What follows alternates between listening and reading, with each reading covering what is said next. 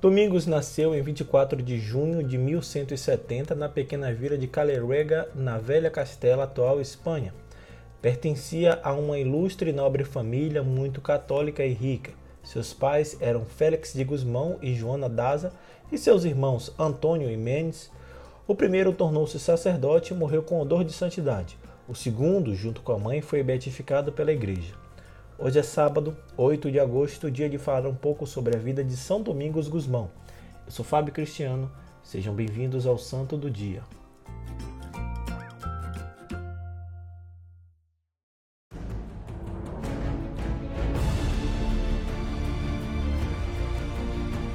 Nesse berço exemplar, o pequeno Domingos trilhou o mesmo caminho de servir a Deus. Até mesmo seu nome foi escolhido para homenagear São Domingos de Silos, porque sua mãe, antes de Domingos nascer, fez uma novena no santuário do Santo Abade, e como conta a tradição, no sétimo dia, ele lhe teria aparecido para anunciar que seu futuro filho seria um santo para a Igreja Católica.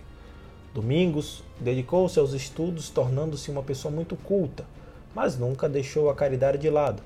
Em Calência, cidade onde se diplomou, surpreendeu a todos ao vender os objetos de seu quarto, inclusive os pergaminhos caros usados nos estudos, para ter um pequeno fundo e com ele alimentar os pobres e doentes.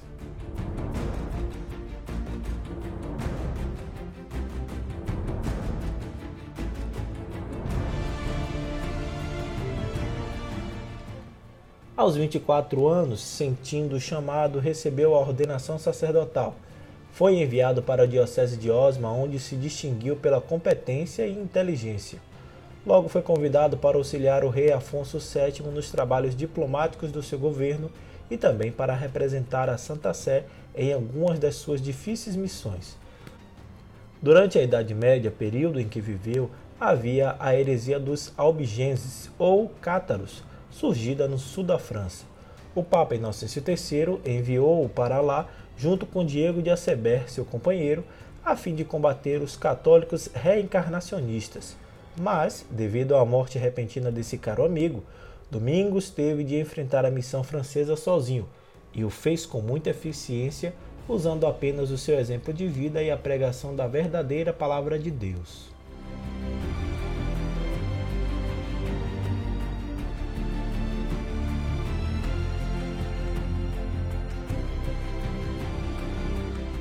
Em 1207, em Santa Maria de Proli, Domingos fundou o primeiro mosteiro da Ordem Segunda, das monges, destinados às jovens que, devido à caristia, estavam condenadas à vida do pecado. Os biógrafos narram que foi na igreja desse convento que Nossa Senhora apareceu para Domingos e lhe disse para difundir a devoção do rosário como o princípio da conversão dos hereges e para a salvação dos fiéis. Por isso, os dominicanos são tidos como os guardiões do Rosário, cujo culto difundem no mundo cristão através dos tempos. A santidade de Domingos ganhava cada vez mais fama, atraindo as pessoas que desejavam seguir o seu modelo de apostolado. Foi assim que surgiu o pequeno grupo chamado Irmãos Pregadores, do qual fazia parte o seu irmão de sangue, o bem-aventurado Mendes. Em 1215, a partir dessa irmandade, Domingos decidiu fundar uma ordem, oferecendo uma nova proposta de evangelização cristã e vida apostólica. Ela foi apresentada ao Papa Inocêncio III, que no mesmo ano, durante o quarto concílio de Latrão, concedeu a primeira aprovação. No ano seguinte, seu sucessor, o Papa Honório III, emitiu a aprovação definitiva, dando-lhe o nome de Ordem dos Frades Predicadores ou Dominicanos. Eles passaram a ser conhecidos como homens sábios, pobres e austeros, tendo como características essenciais a ciência, a piedade e a pregação.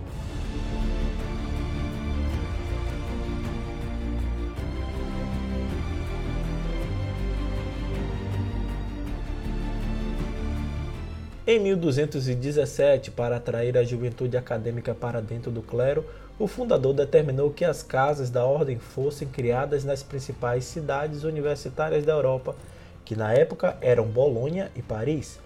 Ele se fixou na de Bolonha, na Itália, onde se dedicou ao esplêndido desenvolvimento da sua obra, presidindo entre 1220 e 1221 os dois primeiros capítulos gerais destinados à redação final da Carta Magna da Ordem. No dia 8 de agosto de 1221, com apenas 51 anos de idade, ele morreu. Foi canonizado pelo Papa Gregório IX, que lhe dedicava especial estima e amizade em 1234.